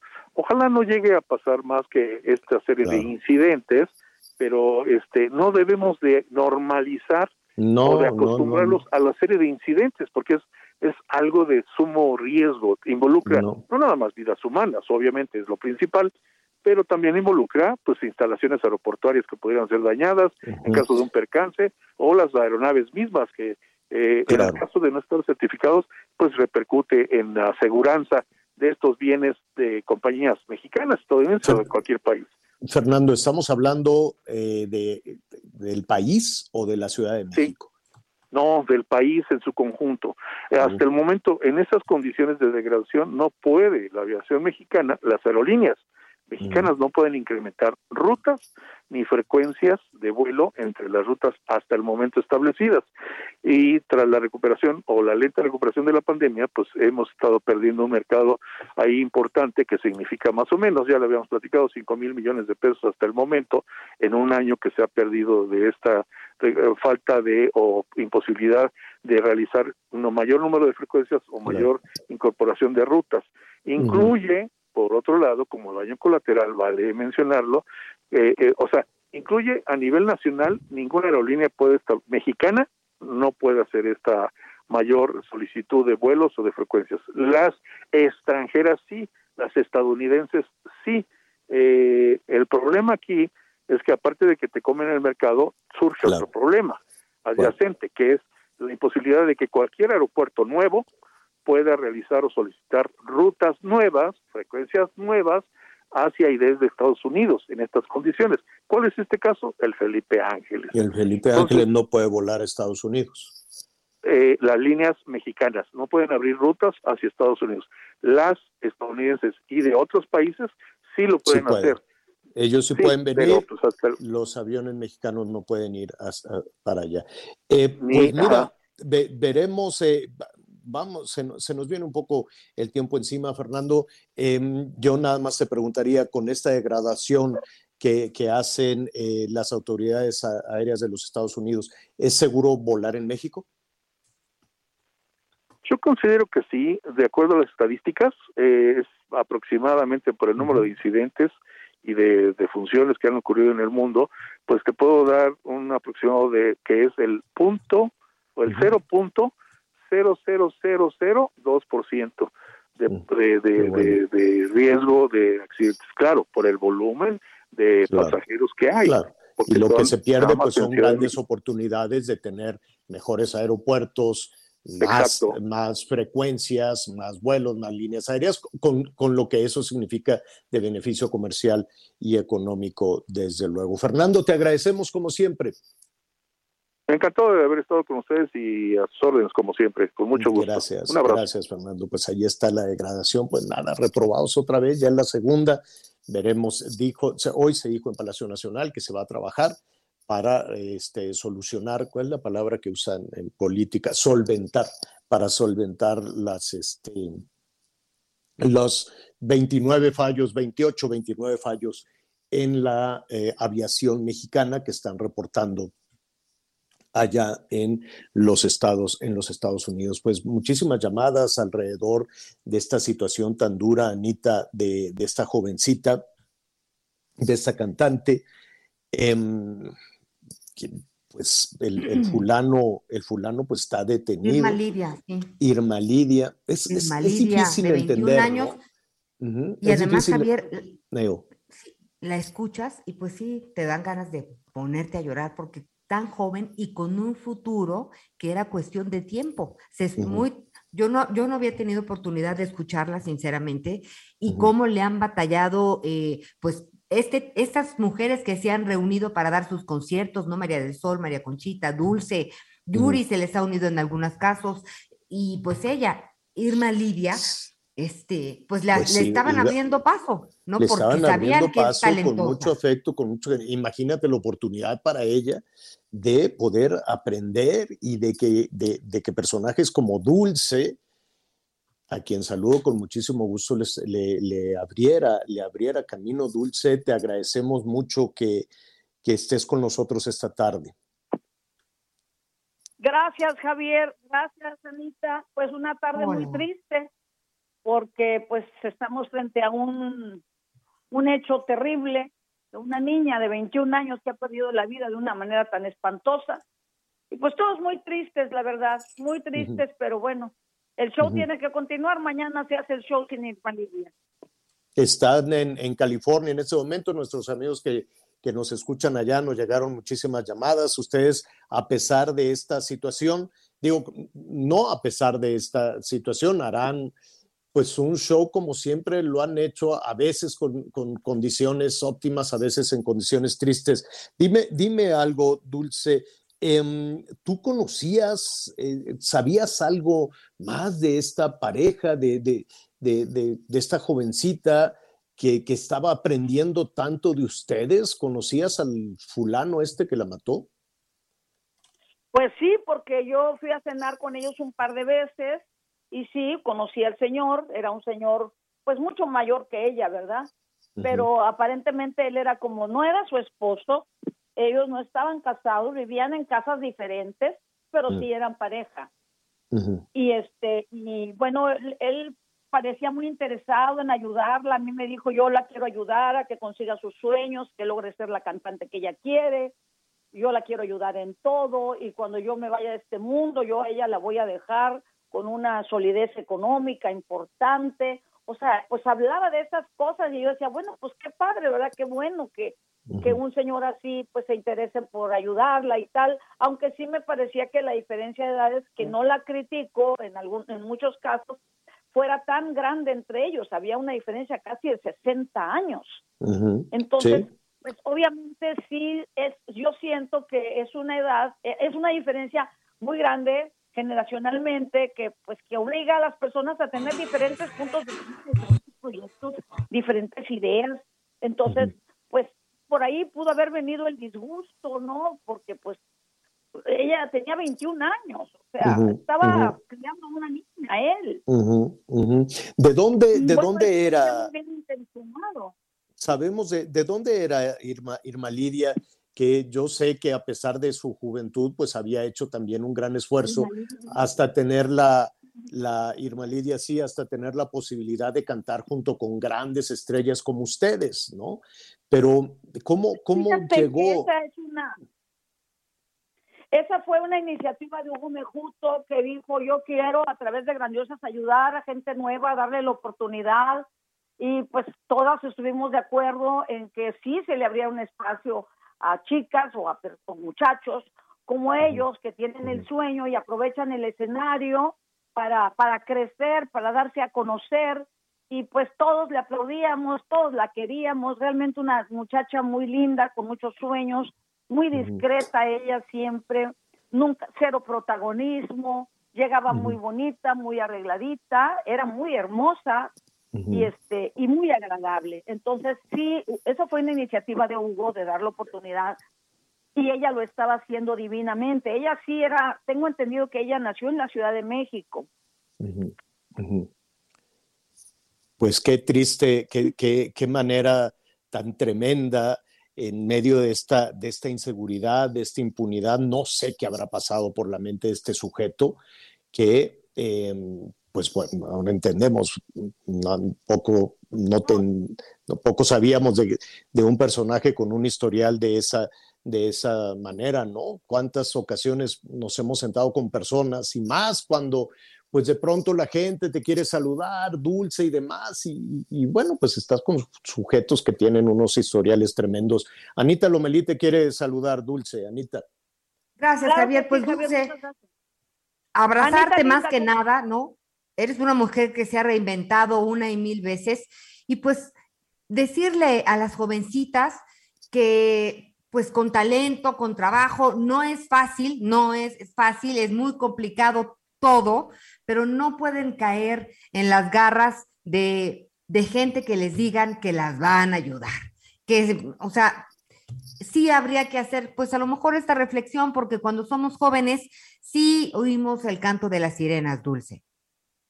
Definitivamente sí, y ahora pues las chicas tienen que, bueno, siempre han tenido que estar muy a las vivas porque ya ves tanta desgracia que ha habido entre las jovencitas con desconocidos y ahora con un con, con una persona que era su pareja.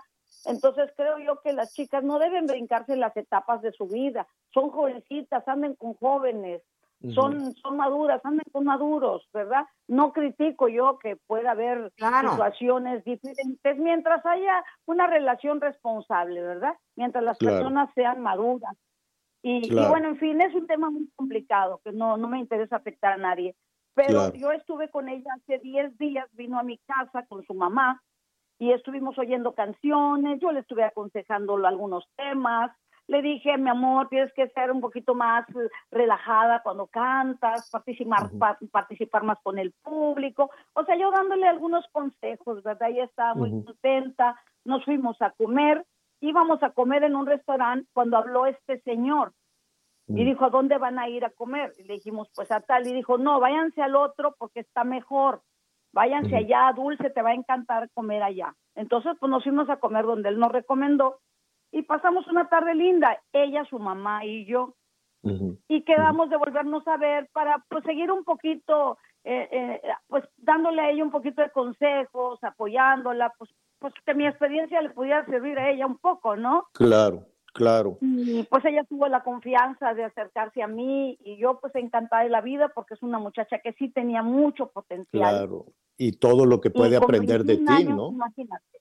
Todo lo que podía ¿Cómo le vas a aprender de ti. a una, claro, una chica de 21 años con ese talento, con estos sueños? Eso es lo que hace más doloroso todo, Javier. Dulce, te extrañamos muchísimo. Dete un, un espacio. Yo sé que van cuando no están en California, luego está- se van al Estado de México, a la Ciudad de México. Qué éxito que, que siempre te ha acompañado. Bendito sea Dios. Yo sé que este es un trago terrible, un trago amargo, y- pero seguirán trabajando como lo has hecho durante tanto tiempo. A la primera oportunidad te vamos a buscar para sentarnos de nueva cuenta a platicar. Hace tiempo que no platicamos. Te extrañamos, te placer, queremos. Mm. Será un placer volverte a ver y darte un gran abrazo. Igualmente, otro para ti, otro para todas, por favor. Hablamos también con María Conchita. Será una presentación difícil la de hoy. Las abrazo con mucho cariño. Igualmente, Anita, un beso, mi reina preciosa. Te quiero también mucho, amiga. Yo también te quiero y admiro. Un abrazo dulce. Vaya, Bendiciones para todos en el estudio. Gracias, gracias. Qué linda es Dulce. Hace, hace tiempo hay que invitarla. No sabes qué. Oye, y además está guapísima, Javier. Hicimos- Guapísima, de ver. Le nos trabaja, se cuida. Exacto. Y, muchísimo. y le, este, y yo canto horrible, la ranchera. Ah. Bueno, no tanto, pero así el le dije una vez, estábamos cenando, le dije, a ver, Dulce, cantemos esta. Y sí, Ah. ahí me decía, métele por acá, súbele por allá.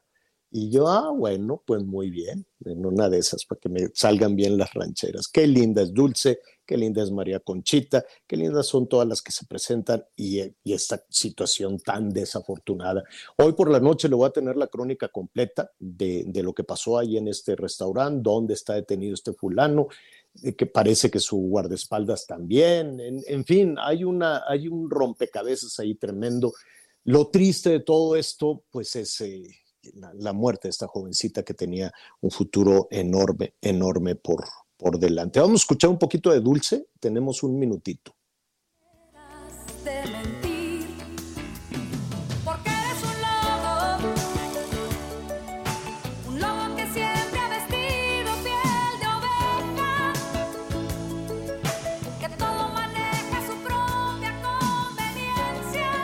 Qué bonito, qué bonita la voz de, de Dulce, inconfundible. Anita, pues ya nos vamos, disfruta tu fin de semana, descansa, párale, que andabas allí en dos bocas, ya no nos contaste nada de lo que viste.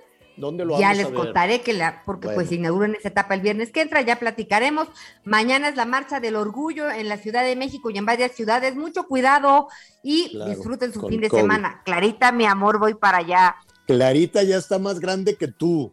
ya Ya. te vi en las fotos. Eh, Clarita es la nieta de Anita. Entonces, cuando Anita la, la carga, pues ya te llegan las rodillas, Anita. Ya se ¿Qué me es eso? despanzurra, ¿sí? Está enorme, hermosísima, Clarita, hermosísima. Bueno, Y vuelvo a sentirme en las Gracias por acompañarnos en Las Noticias con Javier Alatorre. Ahora sí ya estás muy bien informado.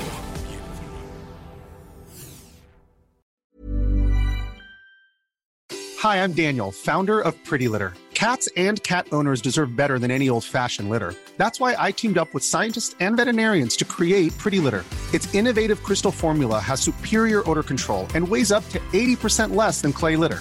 Pretty Litter even monitors health by changing colors to help detect early signs of potential illness. It's the world's smartest kitty litter. Go to prettylitter.com and use code ACAST for 20% off your first order and a free cat toy. Terms and conditions apply. See site for details.